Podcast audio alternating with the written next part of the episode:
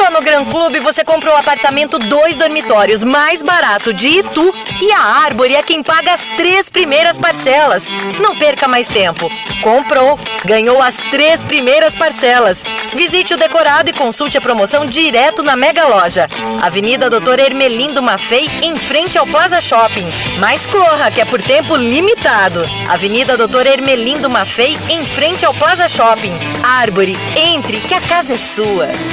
Sabemos o quanto é difícil lidar com a perda de um ente querido e é justamente nesse momento que mais precisamos de apoio. Nessa hora, um plano de assistência funerária faz toda a diferença, sem burocracias e alto custos de forma repentina. Por isso, faça como a maior parte das famílias ituanas. Tem o plano de assistência funeral Barbieri e viva com menos preocupações para você e sua família. Funerária Barbieri, Alameda Alice, número 9, Jardim Convenção. Fone 4022 20 024. ZYD 954, Rádio Cidade FM 104,7. Itu, São Paulo. Cidade. Ligada em você. É, Rádio Cidade 104,7, sempre ligada em você. Hoje é quarta-feira, 8 de setembro de 2021, inverno brasileiro. E que inverno, hein? Maior calor hoje. 18 horas 1 minutos aqui nos estúdios da Rádio Cidade FM, na Praça Conde de Paraíba. A temperatura está na marca dos 31 graus. Morreu hoje Dudu Braga, filho do cantor Roberto Carlos, e daqui a pouco nós voltamos com muito mais informações a respeito. Na Cidade FM, agora é hora de informação, é hora de prestação de serviço, é hora de jornalismo sério e independente. Começa agora. Jornal Hora H. Apresentação: Heraldo de Oliveira e César Calisto.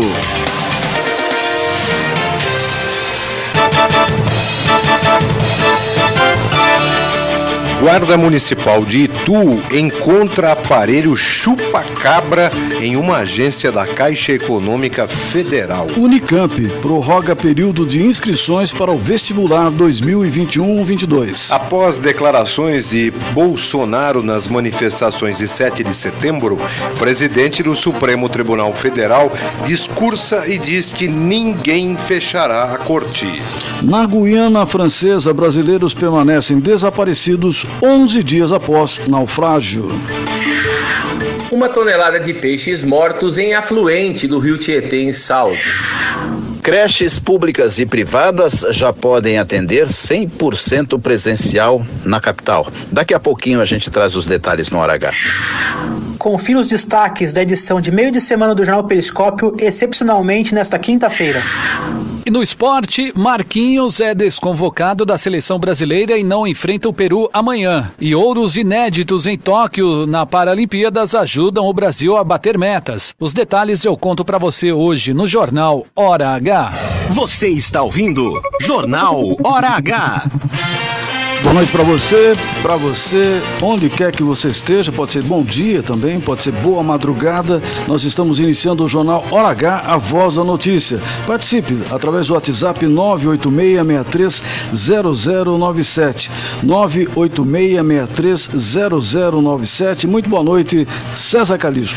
Oi, boa noite, Heraldo de Oliveira. Boa noite para minha amiga, para o meu amigo. Ora, parece uma segunda-feira, né? Depois de vários dias de descanso, muitas pessoas acabaram entrando no feriado prolongado. Então, boa semana para você que está começando hoje. Estradas. Rodovias Convenção e Convenção Republicana que ligam Itu a Salto sem registro de morosidades agora. O mesmo acontece entre Itu e Porto Feliz pela rodovia Marechal Rondon e também nos dois sentidos da rodovia do Açúcar. Já na rodovia dos Bandeirantes, em Jundiaí, no quilômetro 69 no sentido interior, ocorreu um acidente e ainda há uma certa lentidão na região. Por outro lado, no trecho entre Itu e Sorocaba, tanto no sentido São Paulo como no sentido contrário na rodovia Castelo Branco, o motorista não enfrenta agora pontos de lentidão. Trânsito. 18 horas 4 minutos, depois de um dia de muito sol, em pleno inverno, muita gente, inclusive na piscina, quem tem piscina em casa, o motorista volta para casa e encontra uma certa lentidão de veículos na subida da rua Domingos Fernandes, a partir ali da Praça Duque de Caxias. Passei agora por lá, situação realmente bastante complicada. Rua dos Andradas, desde a Igreja do Bom Jesus, com trânsito de veículos intenso em direção à Vila Nova. Avenida Otaviano Pereira Mendes, a marginal aqui de Itu, com muitos veículos nas pistas em ambos os sentidos, mas com paradas mais intensas nas aproximações dos semáforos. No centro da cidade, em Itu, tráfego intenso ainda na descida da rua Floriano Peixoto até a rua Bom Jesus, a partir do Lago do Carmo.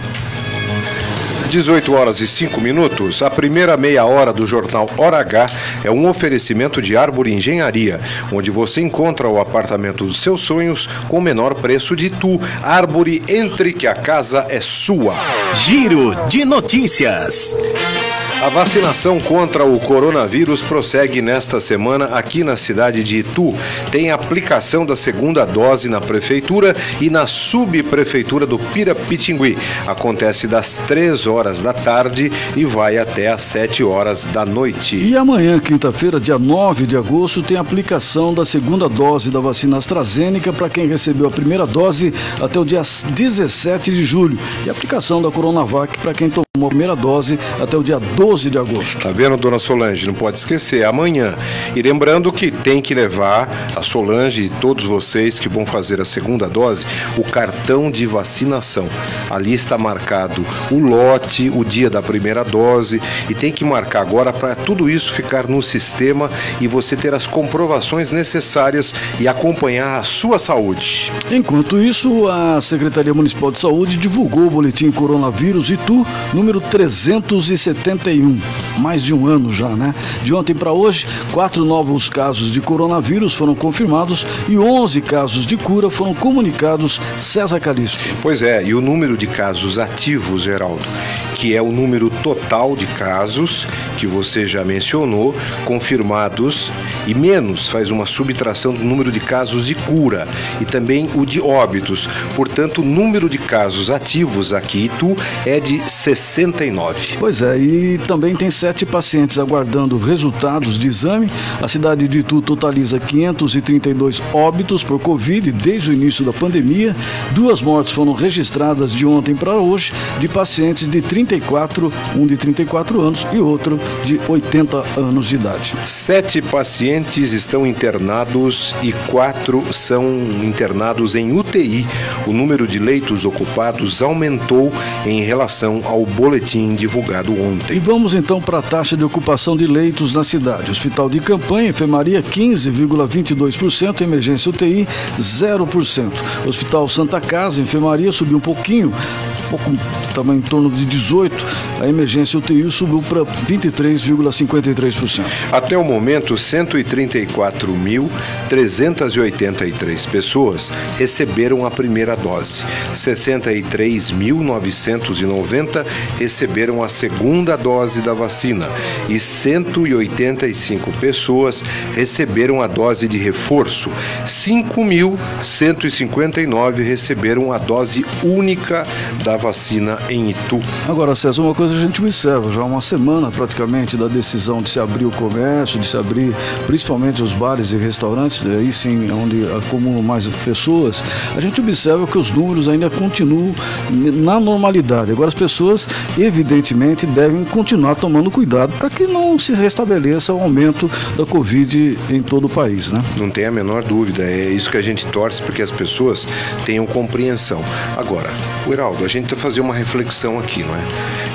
todo mundo está vacinado, então tem uma segurança maior. Até aproveito para corrigir, aqui nós dissemos que a vacinação de amanhã é para quem tomou a primeira dose em 17 de julho, não é verdade. É para quem tomou a primeira dose em 17 de junho, senão não daria os 90 dias. Mas, por exemplo, nós tivemos uma série de eventos acontecendo nos últimos dias, né? As concentrações do 7 de setembro, é, tivemos uma ida vertiginosa para as cidades do litoral e outras cidades turísticas também. Isso significa o quê? Que muitas pessoas, isso nós percebemos pelas imagens da televisão, não usavam máscaras de forma nenhuma. Não usavam. Com a questão da vacinação, evidentemente se diminui o risco de morte e internação em emergência, mas isso não significa que a pessoa não vai contrair o vírus. Portanto, aquilo que você acabou de dizer e que a gente sempre lembra é que as pessoas não podem se levar pela questão da vacinação e correr um risco desnecessário. É só para lembrar que no Rio de Janeiro, o Flamengo conseguiu três datas para fazer com que haja público, né, que nós tenhamos públicos no estádio. Como teste, a prefeitura e o governo do estado vão ver o que vai acontecer. 18 horas e 10 minutos, nós noticiamos na última segunda-feira que moradores da cidade de Salto encontraram peixes mortos no Ribeirão Guaraú. Hoje, o repórter Fernando Galvão atualiza a situação por lá. Mais de uma tonelada de peixes mortos foi retirada do Ribeirão Guaraú, um dos afluentes do rio Tietê que passa pela cidade de Salto. O trabalho da Companhia de Saneamento começou no domingo e até terça-feira as equipes recolheram uma tonelada e 100 quilos de peixes que foram levados para o aterro sanitário municipal. A limpeza continuou nesta quarta-feira. Um técnico da Companhia Ambiental de São Paulo, a CETESB, esteve no local domingo e na segunda-feira para avaliar a situação. Segundo a companhia, foram retiradas amostras para análise de parâmetros de demanda bioquímica de oxigênio e de oxigênio dissolvido. Os resultados devem ficar prontos aproximadamente em 10 dias. A Secretaria Municipal do Meio Ambiente confirmou que os peixes migraram para o córrego por ter faltado oxigênio no rio Tietê, que na última semana ficou com água escura por conta da abertura das barragens em Pirapora do Bom Jesus. Jesus. Com a chuva, as barragens de geração de energia precisaram ser abertas para evitar inundações, e a lama que fica represada no local desceu. Segundo a secretaria, a mortandade de peixes poderia ter sido ainda maior se estivéssemos no período da piracema, que começa em novembro, quando os peixes somem o rio para a desova. Fernando Galvão para o Hora H. Obrigado, Fernando Galvão, com essas notícias importantes para que a gente saiba essa questão ambiental que está bem pertinho da gente aqui, né? Estraga pra caramba, né? A gente passa por lá, salta daquele jeito, a gente que gosta do rio, do rio Tietê, fica é lamentável. Muito bem, Heraldo, e uma notícia triste que nos chega, né? Dudu Braga, filho de Roberto Carlos, morreu nesta quarta-feira após uma batalha contra o câncer. Ele enfrentava um câncer no peritônio, que é a membrana que envolve a parede abdominal, desde setembro do ano passado. O radialista deixa a mulher Valesca, com quem era casado há 17 anos, e tinha a filha Laura, de 5 anos de idade. Agora, na verdade, foi a terceira vez que Dudu enfrentou a doença depois de vencer duas batalhas contra o câncer de pâncreas em 2019. Em agosto deste ano, Dudu oficializou a união com Valesca. A cerimônia, para menos de 12 convidados, foi abençoada pelo padre Antônio Maria e contou com a presença do rei Roberto Carlos. Pois é, uma situação incrível que tem seguido aí uma, um rígido isolamento social desde a pandemia do Roberto Carlos. Ele possivelmente eh, tenha problemas, inclusive, para participar dessa cerimônia. Eh, o que fica lamentável, inclusive a própria Rádio Cidade estava já anunciando praticamente a presença do Dudu aqui na programação de domingo na Rádio Cidade. Um cara extremamente educado, extremamente Sim, profissional, profissional um, muito querido no meio artístico, né, César? É uma pena. Um, nossas condolências a todos os familiares do Dudu Braga, né? Bom, 6 horas e 14 minutos, Heraldo. Na noite de ontem, olha só essa notícia. A Guarda Civil Municipal de Itu recebeu uma denúncia e encontrou aparelhos chupa-cabra em aparelhos eletrônicos na agência da Caixa Econômica Federal na, na no bairro bairro da Vila Nova, aqui em Itu. E esses aparelhos são utilizados para cobrar dados bancários de pessoas que utilizam os caixas eletrônicos. E a Polícia Federal foi acionada para dar continuidade na ocorrência e efetuar a retirada dos equipamentos. Câmeras e monitoramento do circuito de segurança da agência serão usadas para identificar os responsáveis, caso que está sendo registrado na Delegacia Central de Itu. Agora, essa bandidagem, como diz o nosso amigo Fernando Galvão, essa canalha, esses canalhas, né? Realmente, cada dia encontra uma forma de bular a lei, né? É, e você vê que, que é muito importante ficarmos extremamente atentos com relação a esses equipamentos. Né? Se você vai na agência, é, tem, pode ter problema. Se você faz pela internet, pode ter problema. Ou seja, né? parece que a gente vive refém desses bandidos canalhas picaretas. E tem os tais, os tais de hackers, né? E, eles entram na sua conta. Eu, por exemplo, semana passada, vou contar um caso meu, né? Que uhum. todos os ouvintes devem ter tido. Eu estou já indo para o quarto, para ser verdade, quinto cartão no mesmo banco. Porque eles entram na minha é conta, tentam comprar quando não compram tá certo? E com maior facilidade. É às vezes você vai comprar, já deve ter acontecido com todos sim, nós aqui, sim. você vai comprar, você não consegue comprar online e eles conseguem entrar na sua senha. Como? 6 horas e 15, a Universidade Estadual de Campinas, a Unicamp, decidiu uh, as inscrições para o vestibular. Vão até a próxima terça-feira, dia 14 de setembro, viu? A divulgação ocorreu na manhã de hoje, após a banca organizadora notar uma queda no ritmo de inscritos. Que coisa incrível, hein? Na última semana. Então, e ao todo, 2.540 vagas são oferecidas em 69 cursos de graduação gratuitos. A, a, taxa de inscrição para o vestibular da Unicamp é de 180 reais. Eu vou repetir, 180 reais e pode ser paga até 15 de setembro. As inscrições acontecem no site da Unicamp, que é, é o www.convest.unicamp.br. Vou repetir, Convest, que é Convest, ou seja, é, C-O-M-V-E-S-T www.unicamp.br. Heraldo, uma coisa incrível, eu acho uma hipocrisia do tamanho do planeta. Uma universidade que é pública, paga com meu dinheiro, com o seu dinheiro que está ouvindo, enfim, Unicamp, USP, Unesp, vai e vai. Aí só pode participar do vestibular quem tem 180 reais para fazer ainda as inscrições. Ou seja, o cidadão que estuda na escola pública, muitas vezes com dificuldade para comer, para ter um lanche. para comer, com 180 reais daria para comer alguma coisa. Não pode fazer o vestibular na universidade pública. É lamentável. E quem estuda basicamente na universidade com todo o respeito, porque é direito de todos, né? São aqueles que têm condição financeira, que poderiam pagar uma universidade paga.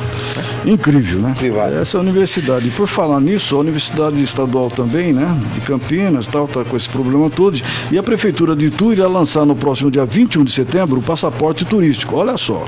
Uma coisa é uma coisa, outra coisa é outra coisa para facilitar a sua vida, né? Vou repetir. A Prefeitura de Itu irá lançar no próximo dia 21 de setembro o passaporte turístico, um novo mecanismo para incentivar o visitante a Itu e também para você, ituano, a conhecer os principais pontos turísticos da cidade. Estarão contemplados nesta primeira fase do passaporte a Praça da Matriz, onde está a Igreja de Nossa Senhora do Candelário, um patrimônio do Barroco paulista, o trem republicano, a Praça dos Exageros, o Mercado Municipal e o Parque do Varvito. Ou seja, ao chegar em cada local, o visitante vai carimbar o seu passaporte e poderá ganhar brindes. Olha só que bacana, lembranças ou descontos. A Secretaria de Turismo de Itu pretende aumentar assim o fluxo turístico na cidade, criando ainda um novo calendário de apresentações artísticas nesses locais. O lançamento do passaporte turístico será no dia 21 de setembro setembro, às 19 horas, no auditório da Prefeitura, onde serão apresentados os detalhes e a oportunidade de parceria com todos os empreendedores ituanos. Mais detalhes a respeito, César. Olha, o passaporte foi um meio que a administração criou é, de incentivar esses roteiros. Por exemplo, você vai lá na Praça dos Exageros e quando você chega, você recebe, ganha esse passaporte que é muito bacana. É, é um impresso com uma capa dura onde você põe os seus dados e leva como uma lembrança de tu o passaporte em si. Só que ele faz com que te remeta você a ir em outros passeios. E chegando a qualquer um dos passeios, você recebe um carimbo. E aí que vai estar a novidade, estimulando esse fluxo para conhecer outros passeios e chegando lá, as pessoas poderão ter descontos de alguns produtos, descontos em passeios ou alguns brindes surpresas que até o final do mês serão divulgados pela Secretaria de Turismo de Itu. Perfeito.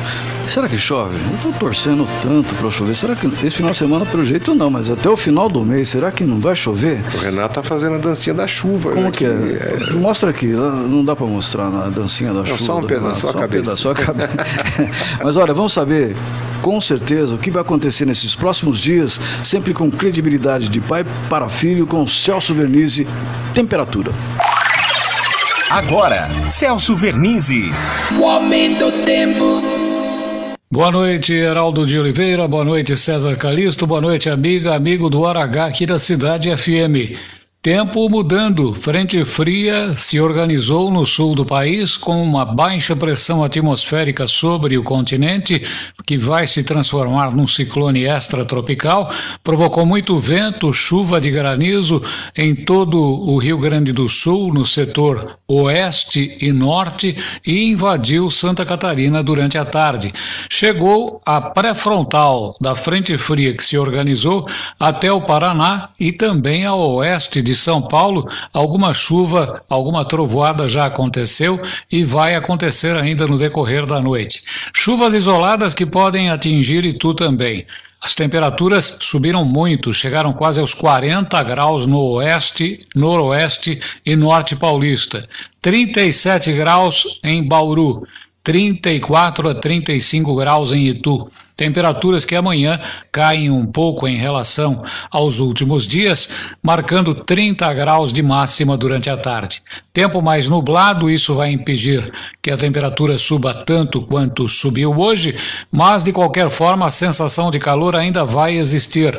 Baixa umidade vai dando lugar à umidade um pouco mais forte durante os próximos dias, por causa justamente da chegada da frente fria que vem pelo continente. É uma boa notícia porque traz chuva para várias localidades paulistas. Não é ainda a chuva tão necessária, mas de qualquer forma já mostra que a regularidade vai voltar gradativamente a partir de agora e pode chover mais a partir do final do mês e do mês que vem em todo o estado de São Paulo. Que assim seja. Temperatura amanhã, portanto, não repete os 34, 35 de hoje. Tempo instável com muitas nuvens, temperaturas ainda por volta dos 30 graus, o que é uma temperatura elevada para esta época do ano. Sensação até de abafamento continua, mas vai cair a temperatura depois de amanhã. Aí já cai para os 24, 25 graus a umidade aumenta e a chuva pode acontecer com maior regularidade durante a quinta-feira e principalmente na sexta-feira em Itu e boa parte do estado de São Paulo. As temperaturas caem um pouco nas marcas máximas, as mínimas se mantêm por volta dos 17 e 18 graus, mas entre sexta noite e o sábado, a sensação de frio até vai acontecer durante as noites e madrugadas, porque os ventos vão mudar de direção e trazer mais umidade e haja saúde. Cuide bem da sua saúde, minha amiga, meu amigo. Tempo instável, vem chuva por aí, tomara que seja chuva suficiente para dar um bom alívio, o que vai ser difícil nessa situação toda. Um grande abraço para você, meu amigo, minha amiga, para você também, Heraldo, você também, César, e até amanhã, se Deus quiser. Para o jornalístico Hora H da Cidade FM, falou Celso Vernizzi. Até amanhã, Celso. Deus quer sim e Deus quer que você tenha razão, né? que tenhamos chuvas é, em breve na nossa região, especialmente aqui em Itu, né, César? Todos esperamos, né, com muita ansiedade, que seja uma chuva que, que venha contribuir com, com a questão dos mananciais. Estamos né? torcendo. Porque não é só isso também, esse, esse clima seco também é, prejudica a saúde. Também. É, eu, inclusive, aqui com, com, a gente fica é, travado, né, o sistema respiratório muito ruim. Pois é, gente. Você já foi visitar o apartamento decorado do Gran Clube Itu? Ah. Chegou a hora. Não deixe para depois. As vendas estão bastante aceleradas e eu não quero que você perca o melhor negócio da sua vida. Com dois mil reais. Vou repetir, dois mil reais da família você sozinho quer morar sozinho, não é isso? Você que está pensando em casar, dois mil reais são suficientes para você comprar o apartamento dos seus sonhos. E mais, a Árvore está dando para você de presente, já corra lá três prestações gratuitas. Ela paga, ela paga para você. As três principais, principais prestações, primeiras prestações serão pagas pela Árvore. Vá conhecer o melhor e mais barato apartamento de Itu. Dos apartamentos tem sacada com área gourmet interna, além de uma área de lazer externa, que dificilmente você vai encontrar em todos os outros empreendimentos desse tipo aqui na cidade. O lindo apartamento decorado do Gran Clube Itu está muito fácil de conhecer. Visite já o plantão que não tem hora para fechar. Ali na subida da Avenida Doutor Emerino Mafei, 160 em frente ao shopping. Passando o posto de combustíveis, fique sempre à sua direita, deixando à sua esquerda a pista de ciclismo e vá conhecer o apartamento dos seus sonhos. Ábore, entre que a casa é sua. Você está ouvindo Jornal Hora H. Sabemos o quanto é difícil lidar com a perda de um ente querido. E é justamente nesse momento que mais precisamos de apoio. Nessa hora, um plano de assistência funerária faz toda a diferença. Sem burocracias e alto custos de forma repentina. Por isso, faça como a maior parte das famílias ituanas. Tem o plano de assistência funeral Barbieri e viva com menos preocupações para você e sua família. Funerária Barbieri, Alameda Alice, número 9, Jardim Convenção. Fone 4022 20 024. Só no Gran Clube você comprou o apartamento dois dormitórios mais barato de Itu e a Árvore é quem paga as três primeiras parcelas. Não perca mais tempo. Comprou, ganhou as três primeiras parcelas. Visite o decorado e consulte a promoção direto na Mega Loja. Avenida Doutor Ermelindo Mafei, em frente ao Plaza Shopping. Mas corra, que é por tempo limitado. Avenida Doutor Ermelindo Mafei, em frente ao Plaza Shopping. Árvore, entre, que a casa é sua. Chegou em Itu o cartão cidadão. Com ele, você e sua família terão atendimento rápido e eficiente a qualquer hora do dia para diversos serviços municipais. Faça o seu cadastro pelo site itu.sp.gov.br/barra cartão cidadão ou pelo aplicativo Itu Cartão Cidadão. Agilidade e praticidade em suas mãos. Prefeitura de Itu. Tempo de crescer. Jardim Três Marias, Jardim União, só dá Cidade FM. Loja sem pra quem pensa, loja sem pra quem sabe, para quem planeja, loja sem pra quem faz, para quem espera, também pra quem vai, para quem passeia, pra quem corre, chega ou sai, pra quem vai à luta, para quem luta, loja sem pra quem batalha, pra quem vai vencer, para quem procura, para quem se encontra, loja sem pra quem é tudo simplesmente quem é, loja sem pra todo mundo, loja sem pra você, pra cima e pra tudo,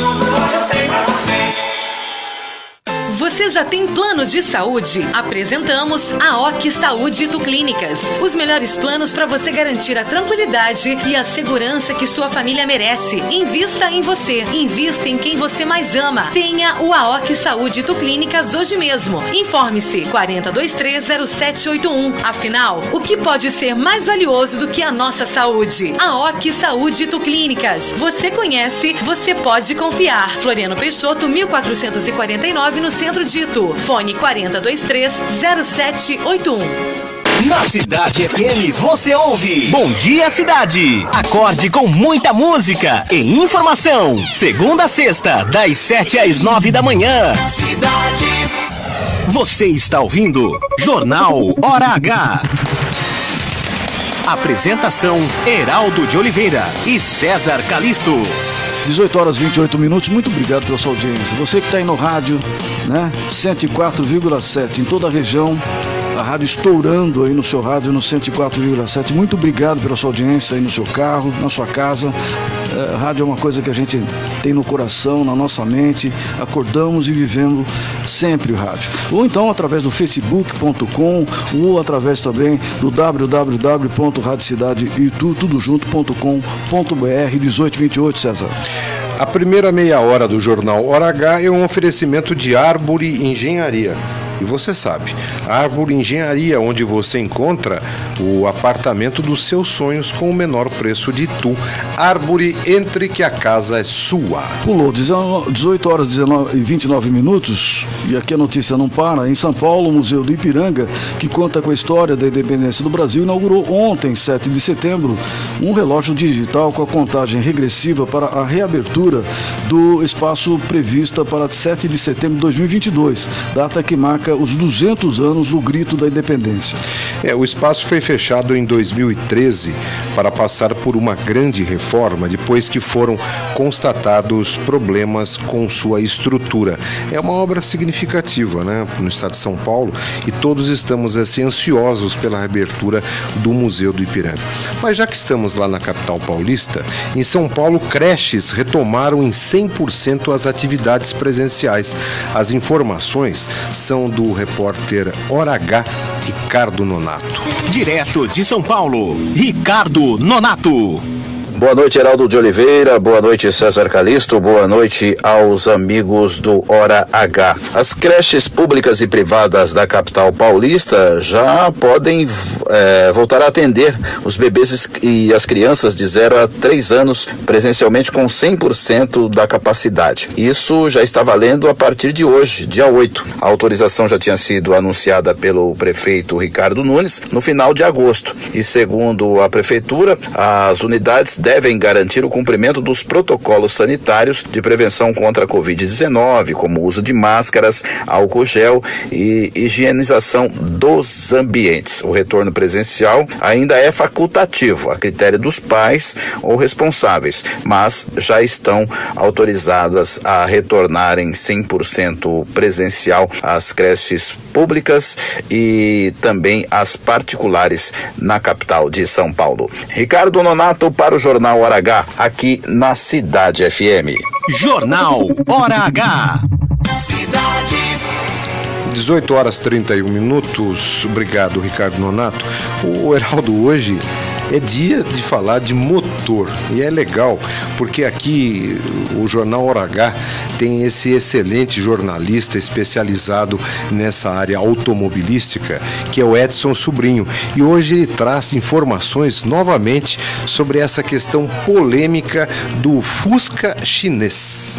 O mundo é um motor, com Edson Sobrinho. Olá novamente a todos os queridos ouvintes da Cidade FM. Eu, Edson Sobrinho, estou de volta para falar tudo sobre o mundo motor. Pois é, hoje vamos falar, ou melhor dizendo, voltamos a falar de um carro que está causando muita polêmica e promete, pelo visto, não parar tão cedo. Vocês se lembram do Punk Cat? A imitação descarada do nosso querido Fusca? Pois é, o Punk Cat não será mais lançado. Ele que apareceu em abril desse ano no Salão de Xangai, na China, foi dado como um projeto finalizado, mesmo antes de ser oficialmente comercializado. Só que a história não é bem essa. Os chineses da Great Wall Motors, que é dona da Hora, sua divisão de carros elétricos, que iniciou no projeto do Cat, simplesmente fizeram algumas alterações e lançaram no Salão do Automóvel de Chengdu, agora no final de agosto, o Ballet Cat. Os chineses mudaram um pouco os faróis, as lanternas, mudaram o local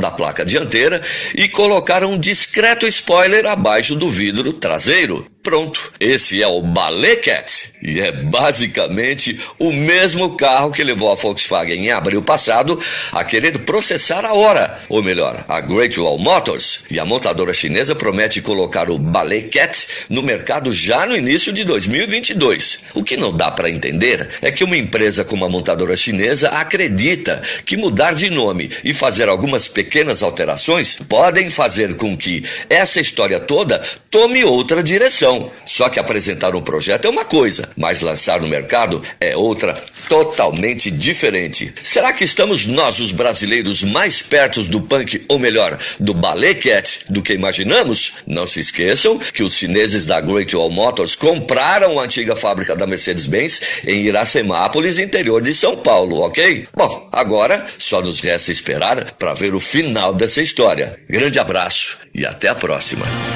18 e 33, um grande abraço, Edson Sobrinho. 18h33 e obrigado pela sua audiência aí, né? Arcílio Braganholo, obrigado, hein, Arcílio? Está aí, depois de um 7 de setembro e tal, né? Obrigado pela audiência. O prefeito Guilherme Gasola também está nos ouvindo, né? O prefeito de Salto, né? Laerte. O Laertson, sim.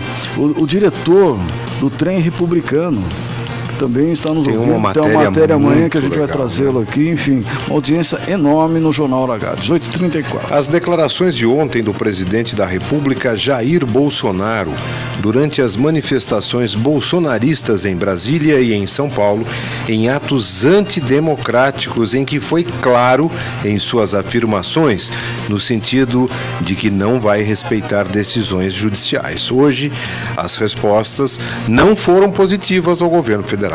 O presidente do Supremo Tribunal Federal, Luiz Fux, disse, aspas, ninguém fechará a corte, fecham aspas, ao responder à fala de Bolsonaro que declarou que não cumprirá decisões do ministro do STF, Alexandre de Moraes, principal alvo das críticas de ontem do presidente da República. O ministro Fux disse também que as atitudes do chefe do executivo representam um, abre aspas, atentado à democracia e frisou que as ameaças do chefe do executivo na tarde de ontem em São Paulo, se levadas adiante, configuram crime de responsabilidade, o que pode levar Bolsonaro ao impeachment.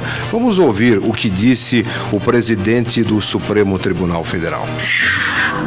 O Supremo Tribunal Federal também não tolerará ameaças à autoridade de suas decisões. Se o desprezo às decisões judiciais ocorre por iniciativa do chefe de qualquer dos poderes, essa atitude, além de representar um atentado à democracia, configura crime de responsabilidade a ser analisado pelo Congresso Nacional. No ambiente político maduro, questionamento às decisões judiciais devem ser realizados não através da desobediência, não através da desordem, não através do caos provocado, mas, de certo, pelos recursos que as vias processuais oferecem. Ninguém, ninguém fechará esta corte.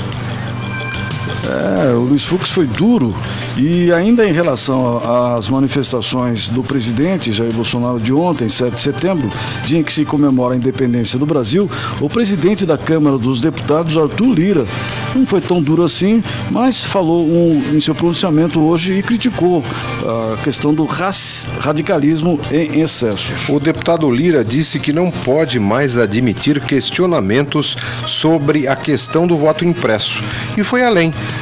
Diante dos acontecimentos de ontem, quando abrimos as comemorações de 200 anos com nação livre e independente, não vejo como possamos ter ainda espaço para radicalismo e excessos. Situação complicada do presidente da República, no sentido de que, pela manhã, ele falou uma coisa em Brasília ontem, à tarde repetiu algumas coisas que ele tinha falado em Brasília pela manhã e confirmou ainda aquilo que ele já vem falando, que vai desrespeitar qualquer atividade que venha contra ele do judiciário. né? O presidente está fazendo política, né? Eu acho que ele passa do limite, passa do tom, ele vê à sua frente milhares de pessoas, né? Ele vê as pessoas, ouve as pessoas gritando o seu nome, vê muitos apoiadores ao seu lado no palanque, então ele faz política, ele está fazendo um jogo, ele está tentando falar para essas pessoas que são seus apoiadores. E olha, eu digo isso sem, com isenção total, viu, Heraldo? Com isenção total. É jogo de cena, é jogo político, é tentando assegurar os votos que ele tem. Agora, isso causa um mal-estar eh, geral perante as pessoas que não têm, evidentemente, que ficar dando ouvidos a esses radicalismos. Não é possível um presidente da República que está mandando e mandando muito. Eu faço uma pergunta para você: o que é que o Supremo Tribunal Federal fez para prejudicar o andamento do governo executivo? O, o poder legislativo, que é outro, um dos três poderes independentes, não tem se manifestado, em hipótese alguma, contra qualquer um dos ministros do Supremo Tribunal Federal.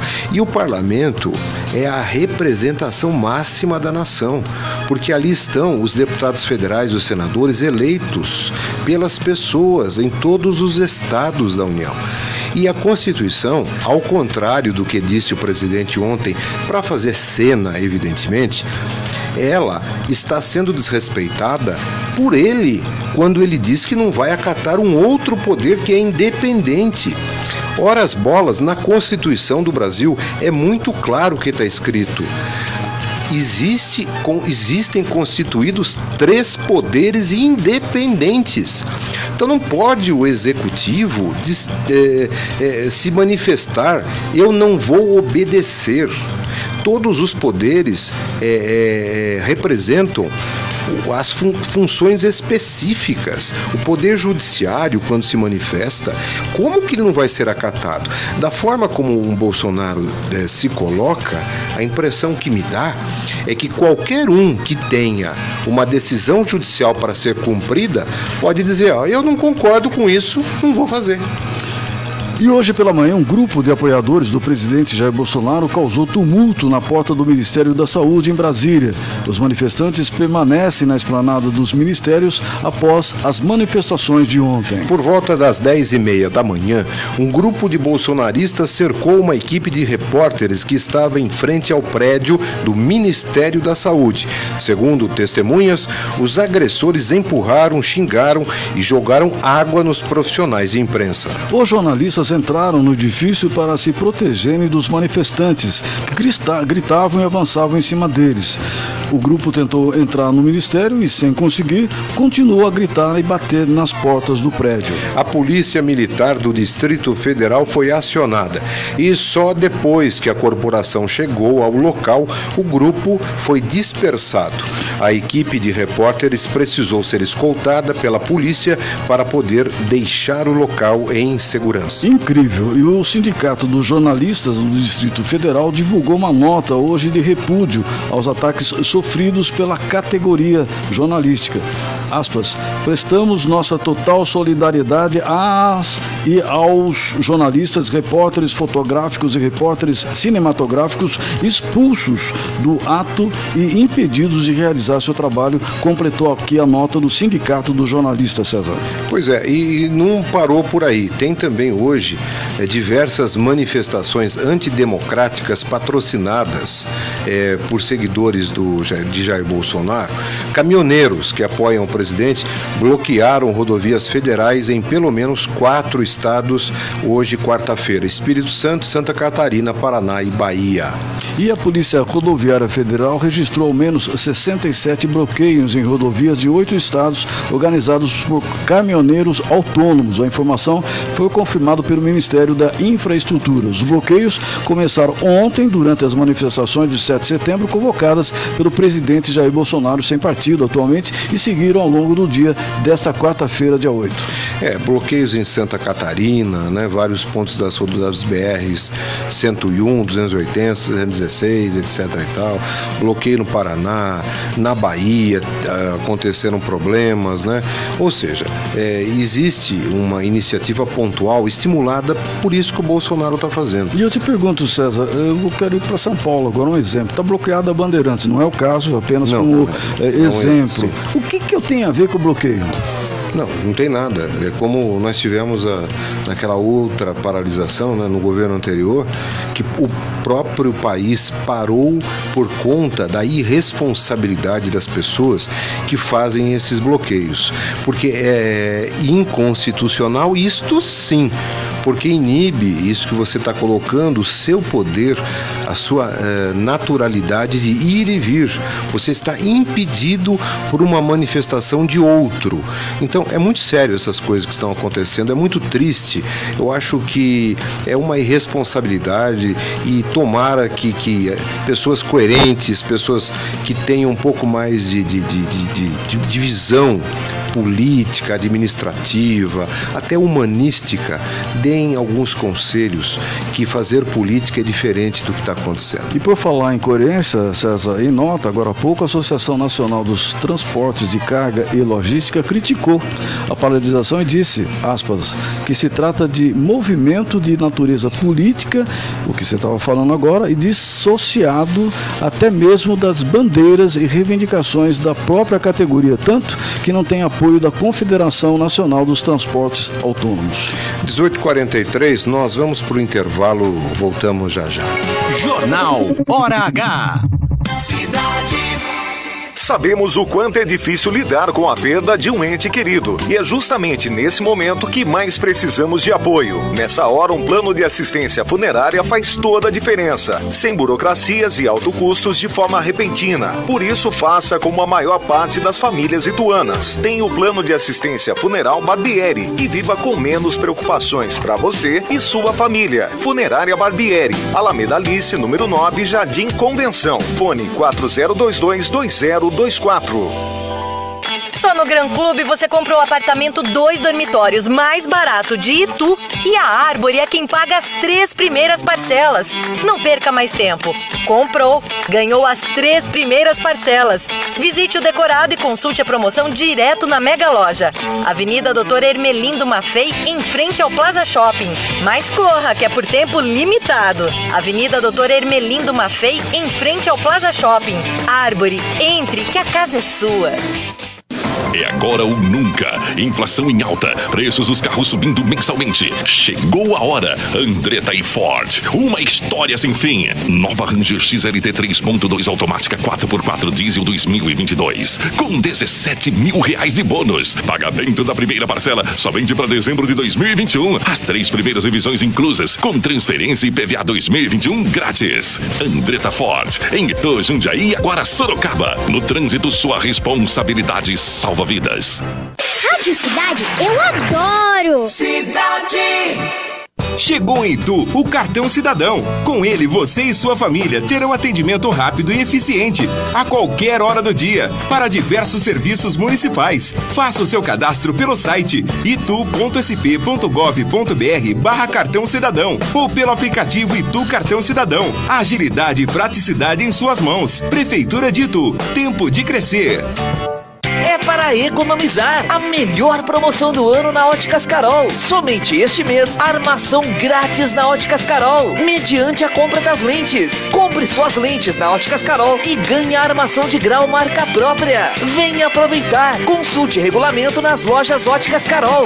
Na Cidade FM você ouve Madrugada Cidade, com as melhores músicas para você que vai madrugar todos os dias à meia-noite. Cidade você está ouvindo Jornal Hora H. Apresentação: Heraldo de Oliveira e César Calisto. Você sabia? Sempre com o apoio de Funerária Barbieri, Dignidade e Respeito desde 1967. Boa noite e bem-vindos a mais uma edição do Você Sabia. Hoje eu separei uma curiosidade sobre a relação entre o Brasil e o surgimento do telefone. Em 1876, Dom Pedro II esteve nos Estados Unidos na Exposição Universal da Filadélfia. E lá também estava Alexander Graham Bell, mostrando sua mais nova criação, o telefone. Em uma distância de 150 metros e em um espaço aberto, Graham Bell fez uma demonstração a Dom Pedro II. Ele teria recitado o famoso verso de Shakespeare, ser ou não ser, eis a questão. Dizem os relatos históricos que Dom Pedro II ficou impressionado e respondeu: Meu Deus, isto fala. Curioso, né? Eu sou a Grazi Primiani e esta foi mais uma edição do Você Sabia. E fica ligado que amanhã eu tô de volta com mais curiosidades para você, sempre aqui no Jornal Hora H. Você sabia? Com apoio de Funerária Barbieri, Dignidade e Respeito desde 1967. Dom Pedro tem razão, hein? É. Olha, Você imagina, naquele eu, tempo? Eu fico muito triste. Hoje vai parecer que eu estou chato. Azedo. Mas quando você vê esse trabalho, que é de ficção, né, que a Rede Globo está fazendo com a história de Dom Pedro II, né, na novela das seis, eu fico muito triste com a memória de Dom Pedro, né? Que estão exagerando um pouco no tom, né? Até porque não se tem, evidentemente, comprovação dessas coisas todas, né? De aventura, de, do, do, monarca brasileiro, etc. E tal. Mas comprovadamente o que se tem é que Dom Pedro, assim como ao do telefone, contribuiu de uma forma assim inimaginável com o avanço da ciência, da cultura no Brasil, né? É, Desde estradas de ferro, a instituição do Banco do Brasil, são dezenas, se não centenas de coisas que ele foi o responsável direto. Agora, é, parece que isso não dá audiência. Né? O seu Grambel, quando você era tele- garoto, o telefone era aquele é, latinha. é, ele colocava, o É. César colocava Não, eu uma brincava latinha. com é, barbante, É, né, uma fazia. latinha, daí o amigo do outro lado esticando a- o barbante e ficava conversando. Você é desse tempo, né? Sou meu irmão que estava do outro lado. Alô, Marco Antônio, ele me respondia. 18 horas e 49 minutos, muito obrigado pela sua audiência. Você que está ligado aí no Facebook da Rádio Cidade FM, você que está no 986630097, você que está aí no rádio no 104,7 e para você que está nos assistindo aqui ao vivo através do Facebook da Rádio Cidade FM. Bom, hoje nós temos aqui uma oportunidade de ouvir essa contribuição bem legal, que através do trabalho da Nicole Bernardi com sua coluna Café com Política. Ela fala hoje sobre alfabetização. Café com Política, com Nicole Bernardi.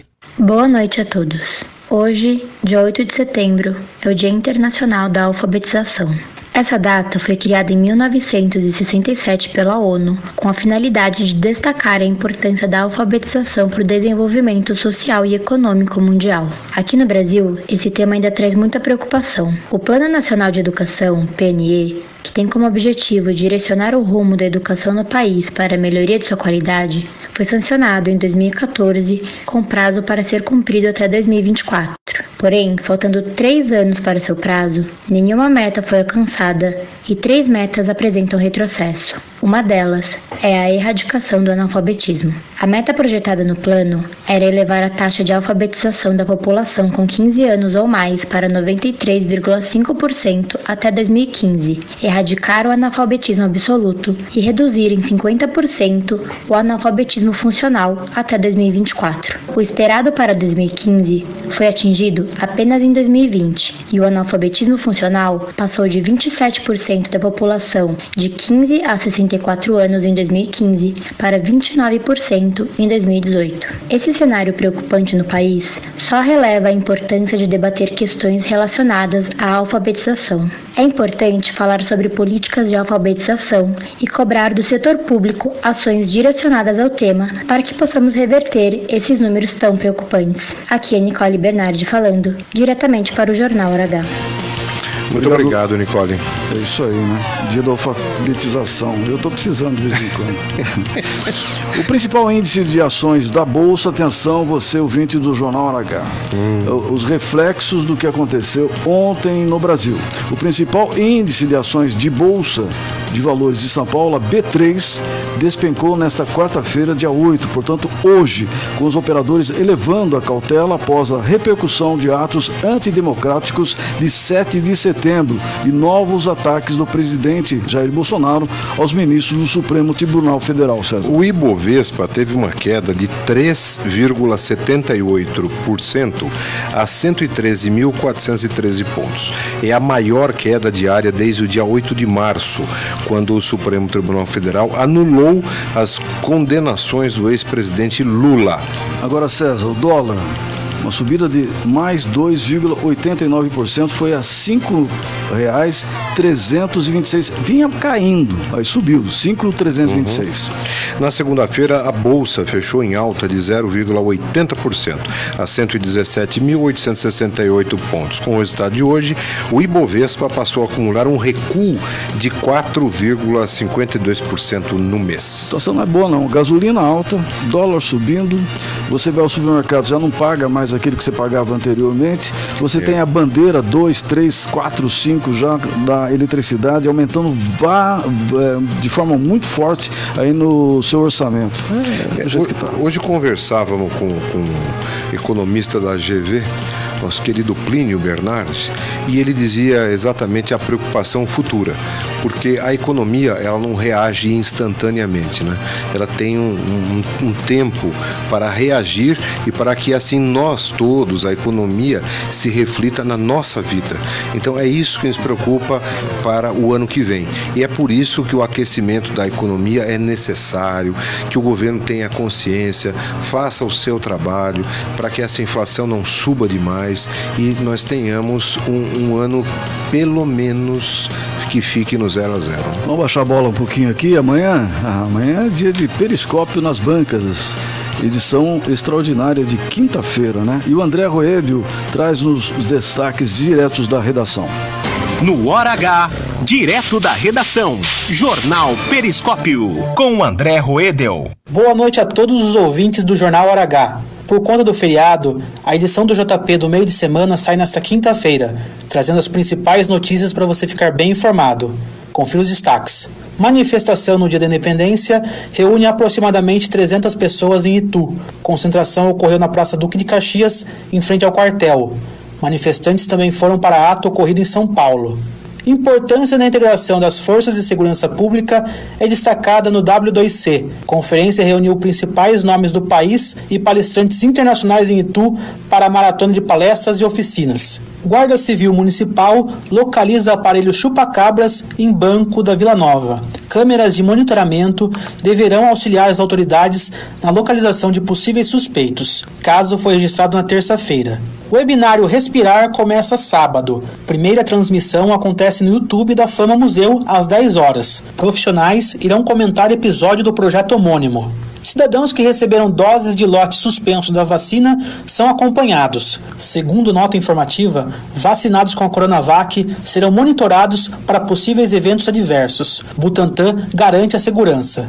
E mais, a vitória do Ituano contra o Figueirense fora de casa. Não perca o JP nesta quinta-feira, nas principais bancas de Itu. Confira também no site www.jornalperiscópio.com.br. André Roedel, da redação do Periscópio para o Hora H.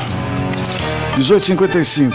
Ah, Após 11 dias de naufrágio de uma canoa no Oceano Atlântico, na costa da Guiana Francesa, pelo menos 19 brasileiros estão desaparecidos. As informações são baseadas em relatos de sobreviventes à polícia francesa, que até o momento resgatou quatro tripulantes e um corpo ainda não identificado em alto mar. A embarcação partiu do, do Iapoc, no extremo norte do Amapá, com destino à Guiana Francesa, e todos viajaram em busca de trabalho e melhores condições de vida. Parentes reclamam de falta de informações que ajudem a localizar os sobreviventes.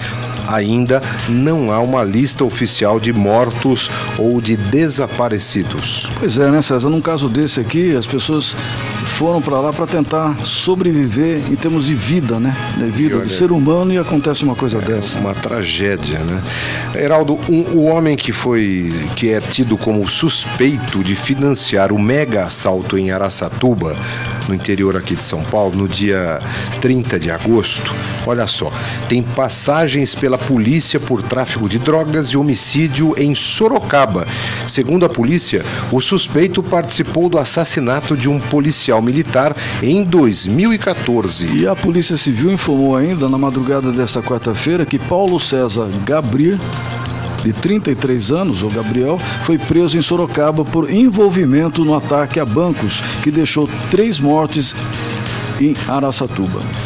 É, fora a tragédia toda que nós vimos pela televisão, né? Aquelas pessoas todas usadas como escudo humano, né? Pessoas que agiram como esse cidadão suspeito poderia ter agido com uma frieza descomunal, né? Não diria nem frieza, uma crueldade é, incrível expondo todas essas pessoas. Eu vi relatos, né? não sei se você acompanhou, eles colocaram em cima do capô do carro, na frente dos carros, e os carros andando e pediam para as pessoas se segurar, segura aí, senão o carro vai passar por cima. Não tinha ninguém amarrado, não. Eles tinham que se segurar para sobreviver. Agora um detalhe, não sei se é só o Heraldo que está mal informado. Quanto que foi roubado, hein? Alguém falou? Não, não falaram. Ninguém falou. sabe disso. Alguém nem sabe. É, é. é Estranho, verdade, né? É verdade. Né? Porque normalmente o banco fala, né? Ah, Foram roubados tantos. É que aí tá, eu acho que há um interesse das seguradoras, né? Uhum. Alguma coisa nesse sentido para não se revelar o valor aí é, que deve estar sendo segurado pela polícia. Agora, é, seguramente é, mais pessoas vão ser presas ou localizadas com esse trabalho que a polícia está fazendo, mesmo porque é um crime de expressão nacional. Eu acho que a prestação de contas da- do pessoal da segurança é importante. Pois é, finalzinho do jornal Hora H. Depois no day after, né? O dia 7 de abril, depois um feriado longo, estamos aqui ao vivo. E vamos então aos esportes, com o editor de esportes do Jornal H, Renato Alves. Esportes com Renato Alves.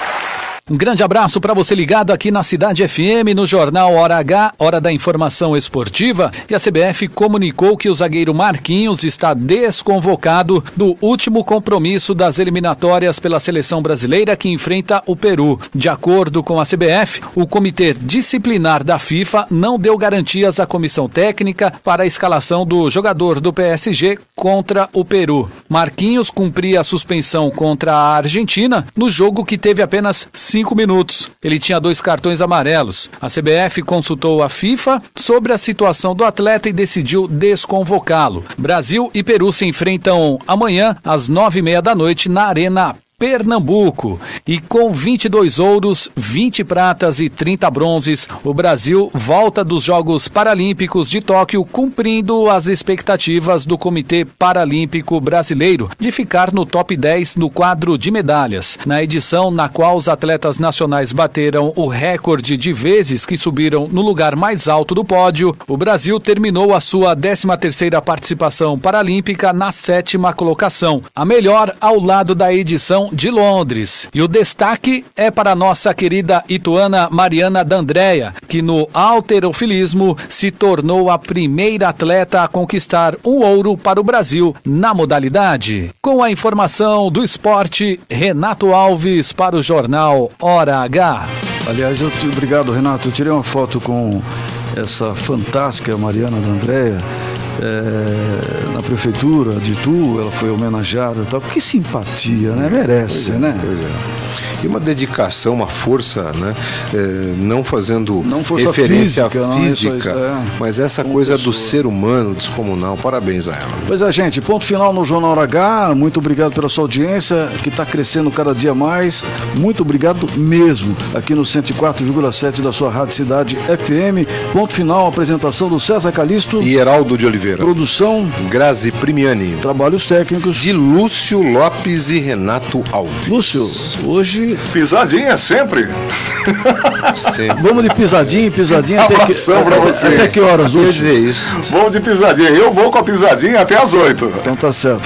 Amanhã a gente volta a partir das 18 horas com o Jornal H, mas daqui a pouquinho, às 19h30, mais conhecida como 7h30, o nosso querido aqui, César Calisto, apresentador desse Jornal H, que nos dividimos aí bastante nessa harmonia que temos aqui, inclusive entre os técnicos, produção, enfim, gente da melhor qualidade aqui do Jornal H, da Rádio Cidade, vai ouvir daqui a pouco, às 7h30 na live do Itu Musical que vem aí, festival sensacional, o violonista Ronaldo Raiol, irmão daquele, sim, daquele cantor, a voz maravilhosa que é o Guinaldo Raiol, e a Wanda, Vânia, desculpa, é Vânia, Vânia Ba- eu tenho o disco dela, eu adoro a Vânia Ba- Bastos e vou assistir essa live, e eu queria que você contasse como é que vai ser.